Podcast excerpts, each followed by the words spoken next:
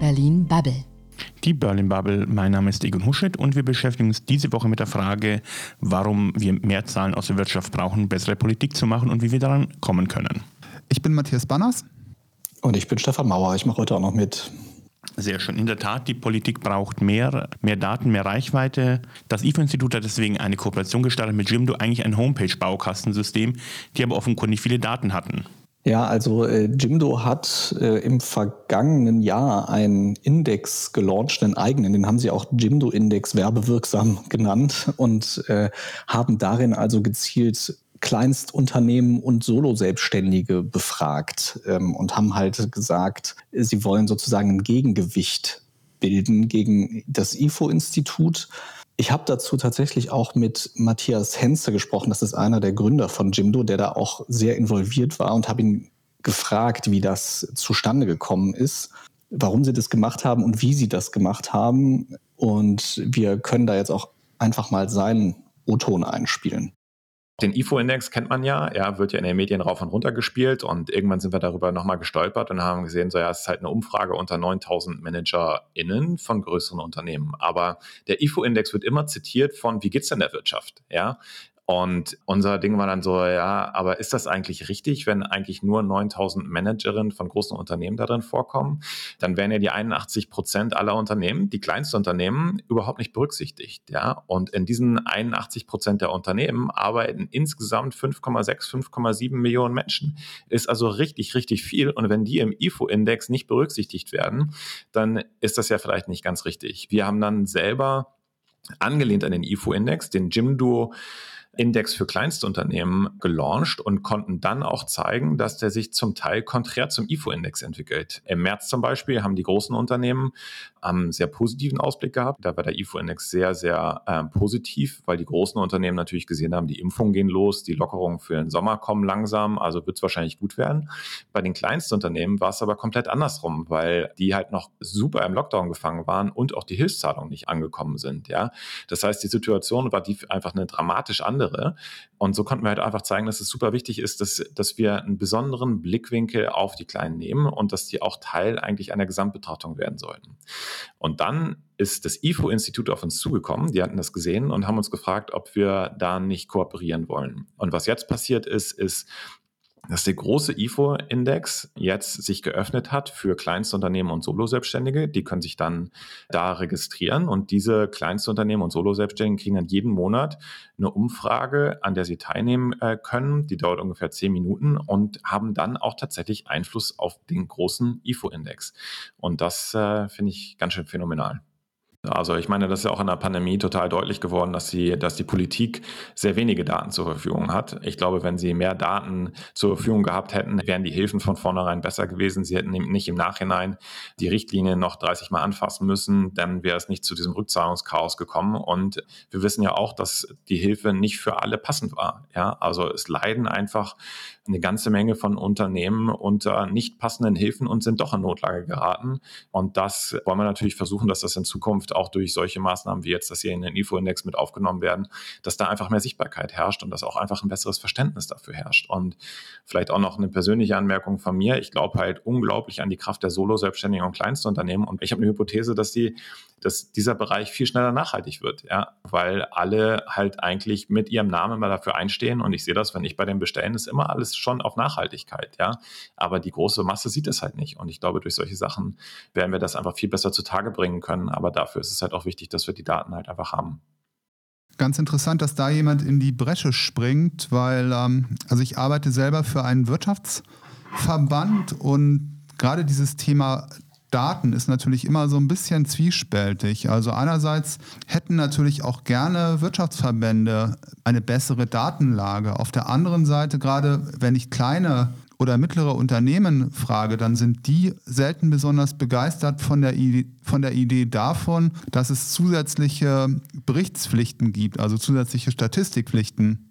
Es handelt sich ja nicht um eine Statistik, sondern also der IFO-Index funktioniert ja so, dass wirklich einfach nur die Geschäftserwartungen eingeschätzt werden, also ganz ohne Zahlen. Es geht da ja wirklich nur darum, wie die Unternehmenslenker und Unternehmenslenkerinnen, wie die die nächsten sechs Monate in ihrem kleinen Betrieb einschätzen.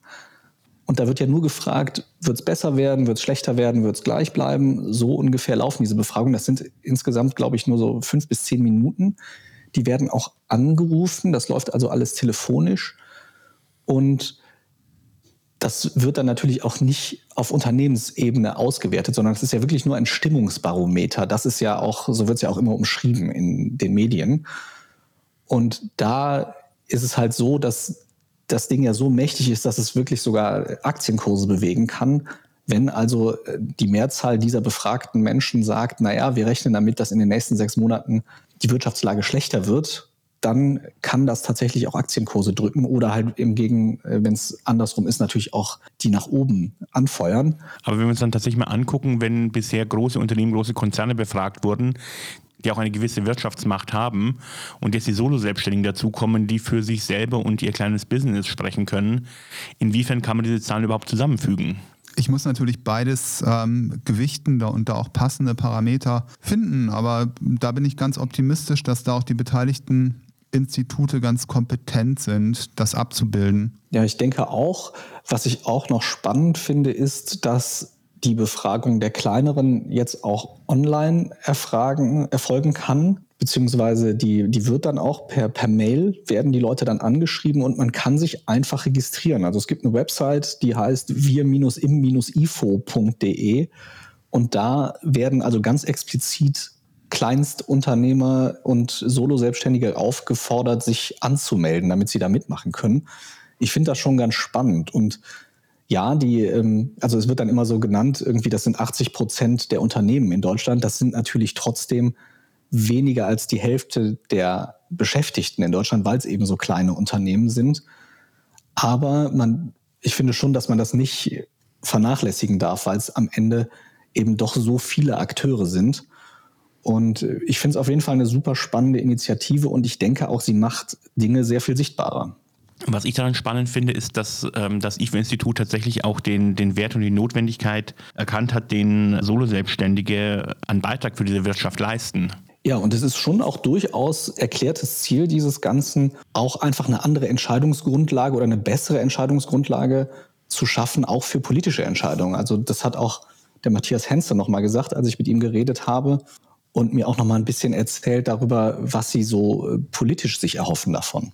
Oft war es ja in der Vergangenheit so, dass gerade bei politischen Entscheidungen natürlich auch häufig Parteien vorgeworfen wurde, dass sie sich irgendwie halt sehr viel stärker an den, an den Interessen der Großen orientiert haben und dass irgendwie halt die kleinen Unternehmen so ein bisschen durchs, durchs Raster gefallen sind. Und wie Henze ja auch irgendwie halt richtig sagt, ähm, gerade beim Thema Corona, Hilfen war das natürlich auch sehr schwierig von der, von der Kommunikation her, das irgendwie halt einzubringen. Wobei am Ende dann irgendwie halt natürlich auch ähm, das Bundeswirtschafts- und das Bundesfinanzministerium da recht gut reagiert haben. Ja, ich glaube, das Problem gerade bei so Hilfen ist ja auch, es ist sehr viel einfacher für große Unternehmen auch was maßgeschneidertes zu machen, weil man einfach weiß, wenn ich jetzt die Lufthansa rette, dann betrifft das halt 135.000 Menschen. Wenn ich jetzt VW helfe, dann sind es noch viel mehr. Und klar, wenn ich jetzt aber ein kleines Unternehmen habe mit fünf Angestellten vielleicht, dann wird da halt was von der Stange gebaut und das passt natürlich nicht so super gut auf die einzelnen Unternehmen wie auf einfach so ein, so ein großes Unternehmen. Und es wird, glaube ich, auch sehr viel schwieriger, wenn man als Kleinstunternehmen anruft irgendwo im Wirtschaftsministerium, da auch jemanden zu kriegen, der einem hilft. Also die großen Unternehmen haben ja da sicherlich auch Ansprechpartner oder Ansprechpartnerinnen, die sie sehr leicht erreichen können und mit denen sie auch wirklich ihre Probleme besprechen können. Das heißt, wir brauchen einen Verband, der sich politisch für die Interessen der Solo-Selbstständigen und ähm, Kleinstunternehmen einsetzt? Nee, wir brauchen keinen solchen Verband, weil es gibt etliche solche Verbände, die das irgendwie halt bereits heute machen. Also es gibt Branchenverbände und es gibt natürlich auch Verbände, die sich ähm, genau irgendwie halt dieses Thema auch auf die Brust geschrieben haben aber scheinbar doch äh, in, der, in, Zeiten von Corona nicht besonders erfolgreich in der Politik durchgedrungen. Auch dem würde ich widersprechen, weil letztendlich, wenn ich mir anschaue, was an Hilfen ausgezahlt worden ist, dann wurde natürlich mir auch vielen Unternehmen geholfen und zum Teil ging ja die, die also Debatte auch eher in eine andere Richtung, gerade hier in, in also Berlin mit dem, mit dem Geldautomaten Berlin, wo jeder einen Antrag schreiben konnte und dann auch Kohle bekommen hat. Ja, ich glaube, dass gerade wenn wir über Verbände reden, wir haben ja eben, oder ich habe eben gesagt, One Size Fits All ist ja so ein bisschen das Problem, dass es eben keine maßgeschneiderten Lösungen gibt. Und die würde es natürlich auch durch einen Verband jetzt nicht unbedingt geben, weil der ja auch wiederum sehr viele von diesen Unternehmen repräsentieren müsste, damit sich das überhaupt lohnt, dafür einen Verband zu gründen. Genauso, und ich glaube nämlich eben, dass Solo-Selbstständige nicht wirklich bereit sind, sich großartig mit ihrer Solo-Selbstständigkeit in einem Verband zu engagieren, anders vielleicht, wenn es um die Themen geht, in denen sie arbeiten. Genau, also ich denke schon so eine gewisse Sichtbarkeit einfach von bestimmten Problemen, die es ja nun mal gibt, finde ich schon auch sehr spannend. Also wenn man sich überlegt, dass im Frühjahr, als die Impfungen dann kamen und das Wetter wieder besser wurde und so, dass da ja der IFO-Index für große Unternehmen dann ins Plus gedreht ist und also viele gesagt haben, hey, super, die deutsche Wirtschaft, die wird sich jetzt erholen im Sommer. Und für die kleinen Unternehmen hat es deutlich länger gedauert, dass die einen optimistischen Ausblick hatten, weil die eben nicht so einen kurzen Draht hatten, um eben Hilfen zu bekommen oder irgendwie, wenn sie ihr Geschäftsmodell geändert haben, dazu irgendwie einen Ansprechpartner zu finden. Das kann ich schon nachvollziehen und halte das schon auch für plausibel, dass das einfach, und wenn das dann sichtbarer gewesen wäre zu diesem Zeitpunkt, dass das möglicherweise auch dazu geführt hätte, dass da ein bisschen bessere Unterstützung stattgefunden hätte. Also ich denke, man kann das oder man sollte das von der Diskussion vielleicht auch wirklich da nochmal ein Stück weit trennen und sagen, einerseits habe ich das Thema Kommunikation, was Jimdo und IFO jetzt, glaube ich, auch ganz gut aufgegriffen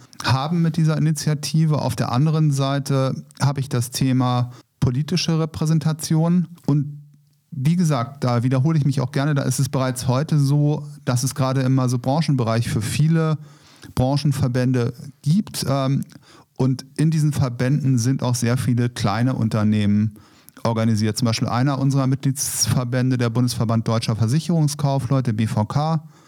Das sind größtenteils sogenannte gebundene Versicherungsvermittler und das sind dann wirklich auch lupenreine Kleinunternehmen, ganz häufig mit, mit einem ich sag mal, Agenturinhaber plus Sekretariat. Also genau die, die IFO jetzt auch mit berücksichtigt im äh, Konjunkturindex. Genau, aber wie gesagt, der Verband selber ähm, ist da auch sehr erfolgreich, wenn es um, um Umfragen und ähnliches gibt. Aber das bildet dann natürlich irgendwie halt nur die ähm, 20.000 gebundenen Versicherungsvermittler ab, die in diesem Verband organisiert sind. Insofern tatsächlich eine smarte Idee, dass Jimdo das, glaube ich, wahrscheinlich zunächst einfach als Marketing-Tool gestartet hat, ähm, jetzt damit äh, einen solchen Erfolg hat. Eben, ich denke auch, das wird sicherlich auch äh, eine Überlegung gewesen sein, dass man sich da einfach auch selber so ein bisschen nochmal in die Öffentlichkeit bringt. Aber wenn es jetzt am Ende diesen Effekt hat und tatsächlich auch wirklich, in, weil der IFO-Index ist ja so eines der wichtigsten, wenn nicht das wichtigste Konjunkturbarometer oder Erwartungsbarometer.